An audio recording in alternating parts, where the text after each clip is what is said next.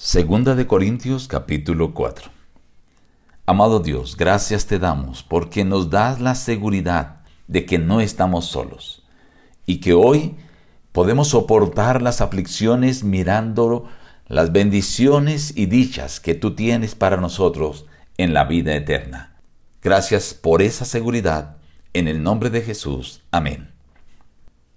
Reciban el abrazo de su amigo el pastor Juan Emerson Hernández y la gratitud porque dedican tiempo para acompañarnos diariamente al estudio de la palabra de Dios. Hoy analizaremos a partes del capítulo 4.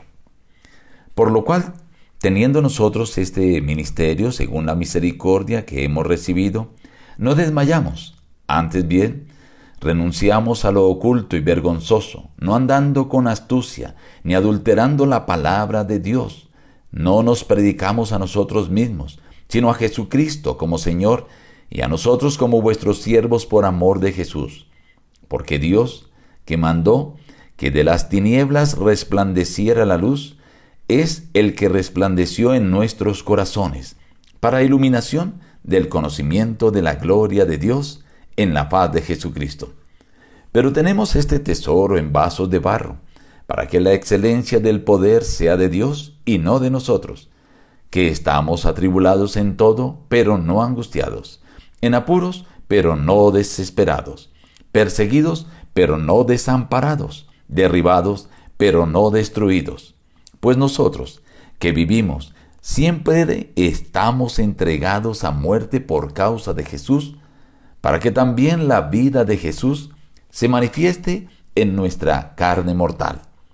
Y sabemos que el que resucitó al Señor Jesús, a nosotros también nos resucitará con Jesús y nos presentará juntamente con vosotros. Todas estas cosas padecemos por amor a vosotros, para la gloria de Dios. Por tanto, no desmayamos.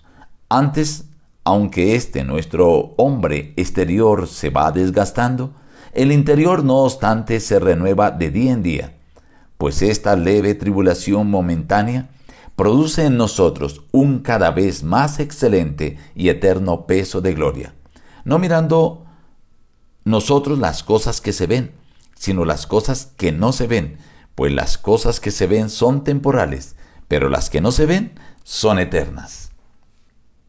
En este capítulo el apóstol Pablo sigue sosteniendo la autenticidad de su ministerio. Que él predica es a Cristo, no cosas engañosas. No se predican a ellos, predican es resaltando a Cristo Jesús.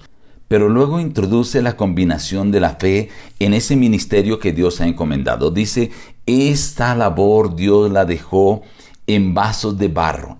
Ese tesoro del Evangelio Dios lo depositó en nosotros como vasos de barros, quienes estamos atribulados, mando angustiados, en apuros, pero no desesperados, perseguidos, pero no desamparados, derribados pero no destruidos. En otras palabras, estamos sufriendo, estamos en angustia, estamos en dificultad, pero no estamos derrotados. Todavía tenemos la victoria a nuestro favor.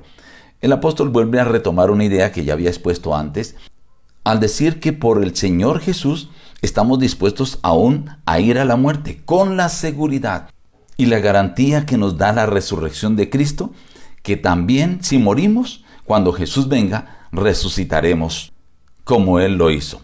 Pero también, ahora dice Él, nosotros nos vamos desgastando, nuestro hombre, nuestro cuerpo físico se va desgastando, pero nuestra relación con Dios, nuestra parte espiritual se renueva de día en día. ¿Por qué? Porque no estamos poniendo nuestra mirada en las cosas terrenales. Nuestra meta no es nada de este mundo. Nuestra meta está arriba, en lo celestial en lo que el Señor tiene preparado para sus hijos.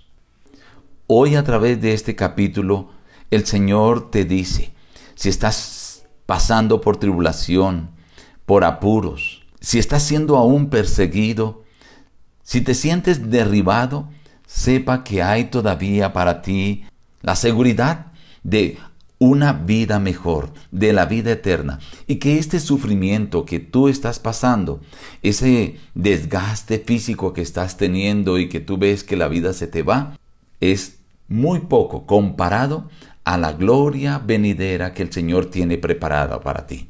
Y recuerda, tú no estás solo. Y mirando fijamente a eso celestial que Dios tiene para ti, seguro que el Señor te dará la fortaleza para soportar las aflicciones, la persecución o la angustia por la que pases en esta vida por ser testigo de Cristo Jesús.